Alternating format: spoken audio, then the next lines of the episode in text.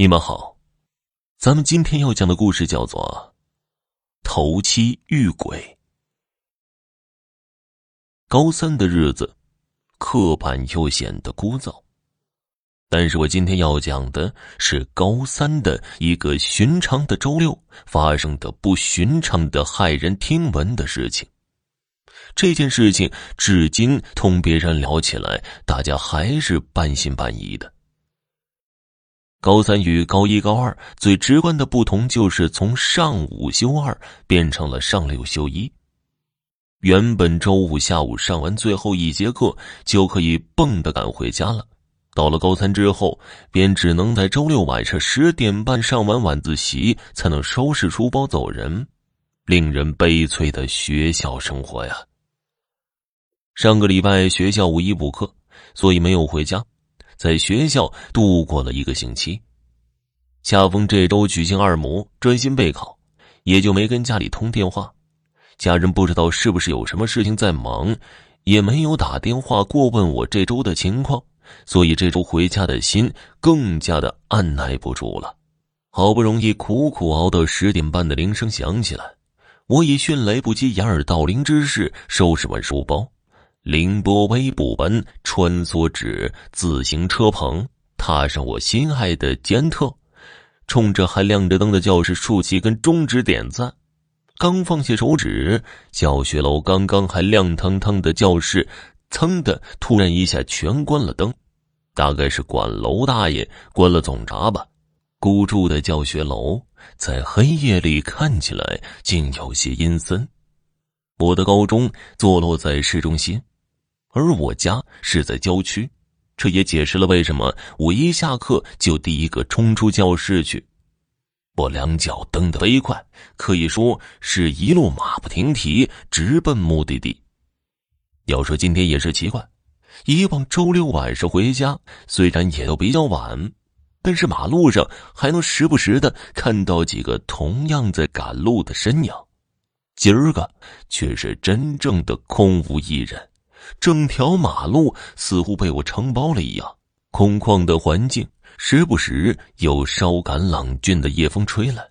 穿着单衣的我不禁打了几个寒颤。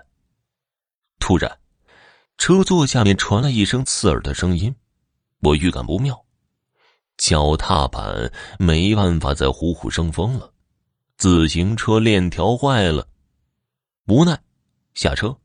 检查了一下链条，心里千万只操尼玛奔腾而过。完了，果然欲速则不达呀！链条断了，这下子没办法继续骑着我的捷特奔驰了。我无奈的叹了一口气，低头看了一眼手表，心里不由得大惊，都已经快十一点了。我抬头望了一下远处的路，好在也没剩几里路了。环顾一下四周，因为已经是深夜，又在郊区，用“荒无人烟”这个词来形容一点不为过，非常的贴切。四周安静的可怕，依靠太阳能电池板供电的路灯，此时灯光也十分的微弱。昏暗的黄色灯光下，我只好硬着头皮推着自行车，朝着家的方向一路小跑。周围时不时的一阵凉风吹过，心里也不禁有点瘆得慌，脚步也不受控制的加快了起来。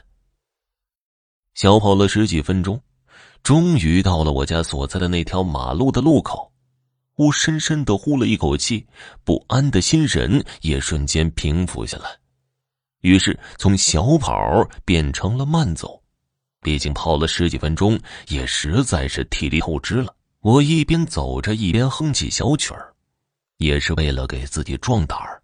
毕竟只有自己一个人。才刚走了几十步，就发现我不远处慢慢的走过了一个人影身影佝偻，看起来应该是位老人。我有些惴惴不安，这么晚了，这条小路上怎么还会有人呢？而且那个身影看上去也似曾相识，越是走近，熟悉的感觉就愈发的强烈。于是，我便开始放慢了脚步，但是仍然漫步前行。走近了，才发现原来不是别人，正是我同村的大爷爷。大爷爷跟我爷爷是同父异母的兄弟，我这才松了一口气，跟大爷爷打起招呼：“大爷爷，这么大晚上了，您怎么在路上还不回家呀？”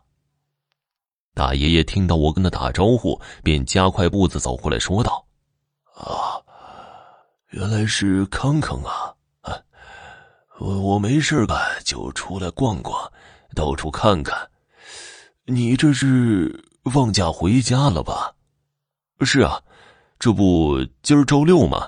下了晚自习我就赶回来了。哎，真是倒霉啊！自行车半路上坏了，推回来的。哦。”呃，对了，大爷爷好像想到什么事情，从兜里掏出五十块钱和一根烟斗，交给我说道：“这个烟斗和五十块钱呢，你回去帮我给你爷爷。烟斗是我以前把他的弄坏了，给他重新买了一根。这五十块钱是我上个月问他借的，一直没有还给他。你记得。”帮我还他，哦，哦好，那我明天早上起来就给我爷爷。我一边答应着，一边把烟斗和五十块钱装进了书包里。行，康康，你赶紧回家吧，这么晚了，我呢，再晃一会儿。大爷爷说完，转身就继续沿着小路往前走了。虽然不知道这么大晚上的大爷爷还在街上游荡着做什么，但我没有多问。看着他离去的背影，数秒后，我立马背上书包，也就继续推着车往家里走了。第二天早上起床之后，我就拿着脸盆、毛巾在厕所里洗漱、刷牙，刷着刷着，突然想起了昨天晚上大爷爷吩咐我的事情。我从房间里把书包拿到爷爷房间，准备把昨天大爷爷交给我的东西拿给爷爷，顺便说起昨晚的事儿。爷爷听完，突然从躺椅上噌的一下站起来了，整个人惊呆在那儿了，结结巴巴的说道：“什么？你说你看到你大爷爷了？他，他上个礼拜走了？走？什么走了？”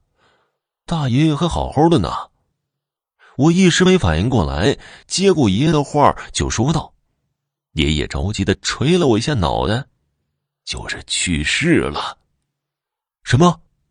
我的脑袋嗡的一下一片空白，不可能啊！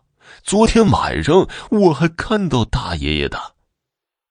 愣了十几秒后，我赶紧拉开书包，拿出昨天大爷爷昨晚交给我的东西。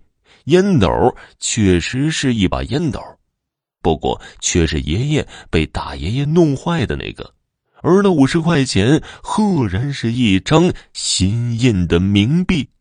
听爷爷说，大爷爷是上个礼拜去世的，而我回家的那天周六正是大爷爷的头七。听众朋友，本集播讲完毕，感谢您的收听。